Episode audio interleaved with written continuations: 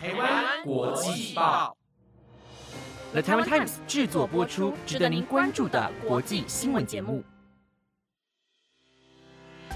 欢迎收听台湾国际报，我是婉云，带您关心今天五月二十一号的国际新闻重点。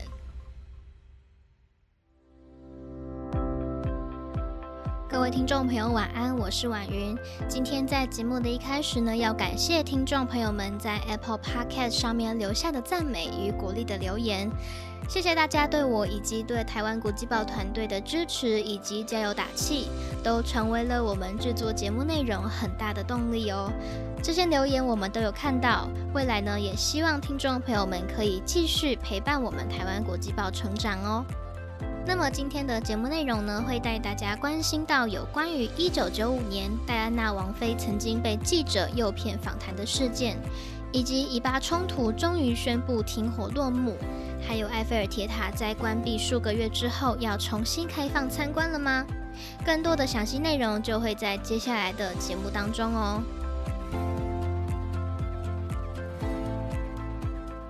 今天的第一则新闻消息是，微软这周宣布了 IE 浏览器将会在明年的六月十五号终止服务，并且会有新的微软 Edge 浏览器来取代。IE 浏览器从一九九五年问世，曾经主导了当时全球使用者的网络经验。不过近几年陆续有用户反映 IE 的速度慢，甚至在使用上有很多的问题衍生。在服务了网络时代二十五年之后，即将走入历史。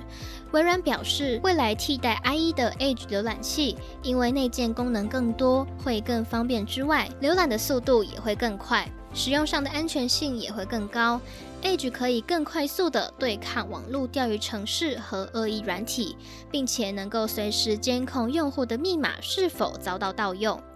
另外，Edge 也会支援 IE 网页的浏览功能，所以如果习惯使用 IE 的用户们，不用担心无法进入旧版的 IE 网页。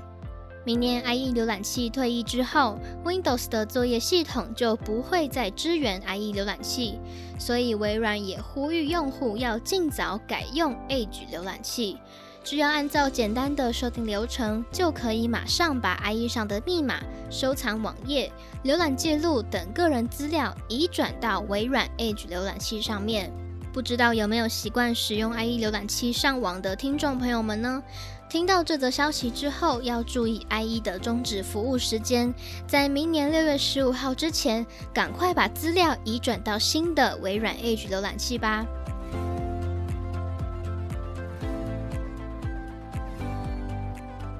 接下来带您持续追踪到以巴冲突的后续消息。以色列和巴勒斯坦过去持续了十多天的武力冲突，然而在昨天，以色列安全内阁同意跟控制加萨走廊的巴勒斯坦组织哈马斯宣布停火。哈马斯官员也证实会跟以色列共同且同步停火，从台湾时间二十一号早上七点开始生效。以巴冲突造成了双方共两百四十四人丧生，另外还有上千人受伤。这波冲突造成巴勒斯坦领地受到重创，也迫使许多以色列人寻求庇护来躲避火箭攻击。目前，以色列有十二万人流离失所。巴勒斯坦外交部长马基跟以色列大使在联合国召开特别辩论的时候表示，全世界都保持沉默，漠视对全部巴勒斯坦家庭的种族灭绝。以色列驻美国及联合国大使尔登随后也在会上指控哈马斯的宪章就像纳粹一样，致力对犹太人民的种族灭绝。英国外交大臣拉布在推特上表示，各方都必须让停火维持下去，终止这种让人无法接受的暴力轮回和平民伤亡，对双方的停火协议表示支持。美国总统拜登也承诺会提供加萨地区人道和重建援助，强调会和巴勒斯坦自治政府合作，也会补充以色列的铁穹飞弹防卫系统，重申以色列有权自我防卫。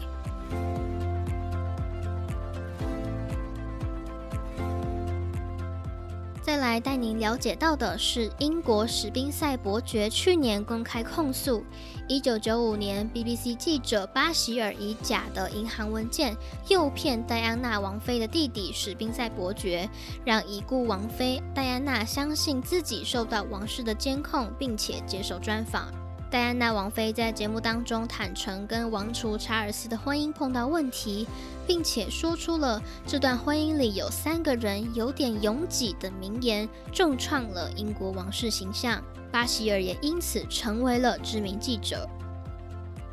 当年 BBC 曾经调查过，但是英国最高法院前法官戴森声称，当时的调查存在缺陷，而且没有效率，并没有对巴希尔做出处分。认为 BBC 的行为有损自身诚信以及透明度，而近日相关独立调查结果出炉，证实了这件事情。BBC 总裁戴维也针对此事致歉，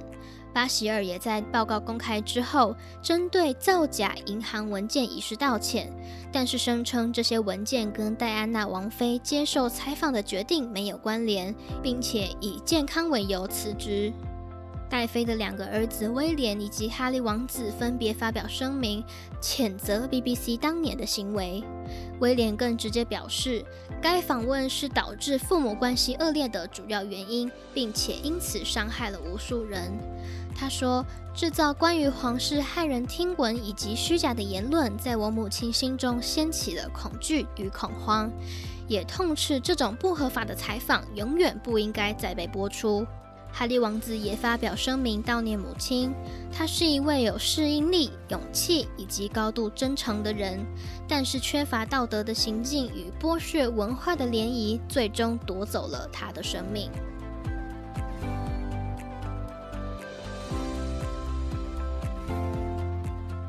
疫情严峻，台湾也开始施打疫苗。不知道听众朋友们有没有去预约接种呢？不过您知道吗？在泰国清迈府梅增县，居然为了鼓励民众尽快接种新冠肺炎疫苗，举办了抽奖活动哦。预计每个礼拜会送出一头牛给一名施打疫苗的民众。当地一头牛的价值有一万泰铢。梅增县人口有大约四万三千人。这个特别的抽奖活动预计会持续二十四个礼拜。送牛的消息在这周宣布之后，引发了当地民众热情响应。目前，泰国至少已经有一百六十四万人接种了第一剂疫苗，而预约施打疫苗的人数为七百万人。梅增县预计在六月七号开始试打疫苗。县长孟鲁表示，在这项送牛抽奖活动公布之后，预约试打疫苗的人数在短短几天之内，从原本的数百人成长到了数千人，鼓励成效相当的显著。